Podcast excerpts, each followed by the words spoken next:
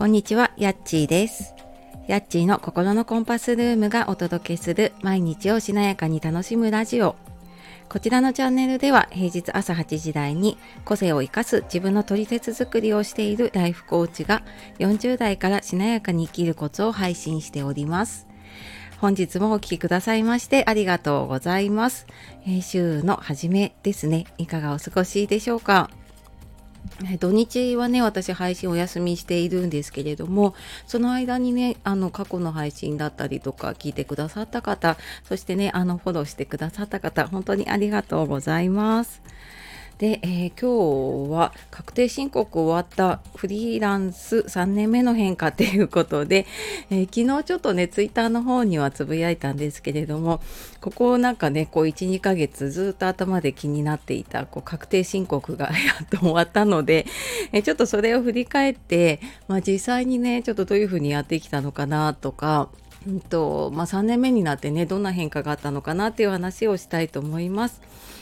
えその前にちょっと一つお知らせです。3月18日月曜日の10時から11時で、こちら葛飾区の金町の駅前のところで、え人生の地図の描き方無料講座をやります。え私のやっているね、あの、マンダラエンディングノートという、まあ、今話題のね、大谷選手が書いたマンダラチャートを使った、まあ、人生設計のできるエンディングノートをえーとまあ、その体験版を使ってねやります、えーよかったらね無料なのでお気軽に遊びに来てください、えー概要欄の方からねリンクポチッとしていただければあの詳しく見れます。で、えー今日のね確定申告終わったっていう話でもうあのね、個人事業主の方とかフリーランスの方とかね確定申告本当この時期ねもうなんかね、やらなきゃやらなきゃだったりとかねあのいろいろ頭に引っかかってたりとかねやったらやったで結構ね細かい作業もあったりして大変ですよね。で、まあ、私は3年目 フリーランスになってからのねその確定申告は3回目でした。であの開業届を出した時から私はフリーっていうソフトを使ってたんです。で、まあ、それは、まあ、なんとなくね調べた時にこれが一番やりやすいかなと思って使っていて、まあ、それを1年目2年目とまあなんかコツコツ入れてたっていうよりは 確定申告前になって結構ブワーって入れてるっていう感じだったんですけども、まあ、そんな感じであのソフトを使っていたんですがなんかねどうも私なんかできないというか確定申告が難しいなというイメージがあってちょっとソフト変えてみようかなと思ったので今回は青いあと青い青いじゃないな、えっと、弥生、弥生の、えっと、青色申告の方のね、えっと、オンライン版を、初年度は無料で使えるのかな？で、えっと、2年目からは有料ということだったので、今回ちょっと試しに使ってみようと思って、えー使ってみました。で、まあなんかこれを変えたおかげなのか、もしくはね、自分もやっぱり2回やってきて3回目でちょっと慣れたからなのか、あの、私の中でなんかつまずきポイントが結構 今まであったんですけどもそなんかそれがなくスムーズにあの電子申告 e-tax までねできたなと思っています。まあ、その中入力をしてってその入力したものがあのどういうふうに計算されてるかとかも見やすかったりとかあとは、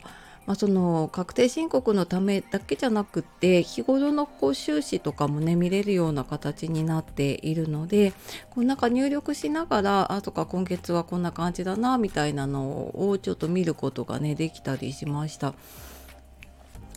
なのでねあのいろんなやり方やってる方ねいると思うんですけれどもそうなんかソフトとかね自分が使いやすいものを使うと結構だいぶその手間だったりとかね変わるなって思いました。でまあこれあの1年目2年目も同じ失敗というかねやっているんですけれども毎年ねあのちゃんとこう毎週ごととかねあと月ごととかにこう入れて集計をしてやろうって思うんですけれども、まあ、今回もやっぱりですね1年分入力が溜まってる状態でした。で、まあ、ただやっぱりあの2年間でやってきているので領収書を出せるものは出しておくであのもう月ごとに私はもうざっくりとこうクリアポケットみたいなのにね入れてファイルに挟んでるだけなんですけどまあ、そういうのを入れたりとかあとは受けてる仕事とかもあるので、まあ、そこの詳細とかは、まあ、自分もねその明細というかと照らし合わせるのもあるのでそこは結構記録をつけるようになったりっていうので、うんと、なのである程度もこうえーと、入れるものが分かっている状態なので、まあ、あとは入力していくだけっていう感じなんですけれども、まあ、それでもやっぱりね1年分って 結構あるなと思ってねはいあのー、頑張って2日間ぐらいかな土日でなんとかね仕上げました。で、まあ、この3年目やってみてね実際にそのフリーランスとしてねどうだったかっていうとまあ、これ前にもちょこっと言ったかもしれないんですが私は1年目2年目が結構赤字でした。で、まあ、それはまあ、なんかいろんなこう学びだったりセミナー受けたりとかねコンサル受けたりとか、まあ、コーチング受けたりとかっていうので結構そこに投資をしていたものがあってまあ、そことちょっと自分の売り上げを比べると、まあ、そこまでいけてないなっていうのがあってやっぱ赤字が続いていました。でやっとやっと3年目になってねあの赤字を抜け出してはいあのできるようになったなって思っています。で、えっとまあ、2年目ぐらいからかなちょっと収入の柱を増やしたいなって思い始めてあの詳しくはちょっとまたメルマガに書こうと思っているんですけれどもあのコーチングだけじゃなくってその就活の仕事を受けたりとかっていうことでその柱を増やすことでまあ、例えばやっぱ仕事って波があるので、まあ、どっちかの仕事がちょっとあのあまり入ってこないなっていう時でももう片方があるとまあなんかそっちでね、えっと、仕事は入っている状態になったりとかあるので、ま、もちろん忙しくもなるしやることは多くなるんだけれどもこう一本に絞ってしまってこう浮き沈みを結構自分はしていたので、まあ、なんかそれがなくなるっていう意味ではうんとまあ、人によるとは思うんですが私は収入の柱を増やしたっていうのはあの自分にとってはね結構いい方向に行ったのかなって思っています。であとはそのやっぱりね柱増やしでもあのそのままだと、ね、なかなか、えーと、うまくバランス取れなかったりとかねしちゃうのでその一つ一つをね育てていくっていうのがちょっとこの4年目に入ってからかな、うん、やっていこうかなって思っているところですね。であとやっぱ全部自分一人でね、まあ、この確定申告会計もそうなんだけれどもねやるっていうのがなかなか大変なのでねこうやっぱ日々の仕組みを作っていくその確定申告にしてもえーと、ソフトを使うと結構自動でねあの銀行だったりとかクレジットカードと連携してくれたりするのでまあなんかそういう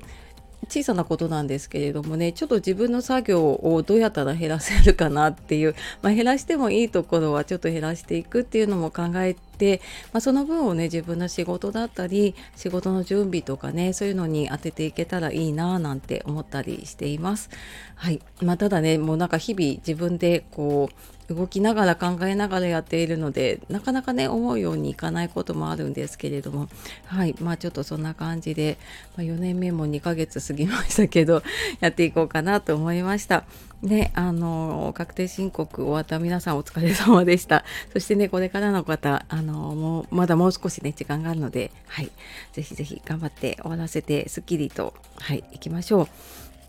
というわけで、えー、今日は確定申告のね、お話で、まあ、フリーランス3年目の変化ということでお話をしてきました。最後までお聴きくださいましてありがとうございます。では素敵な一日をお過ごしください。じゃあまたね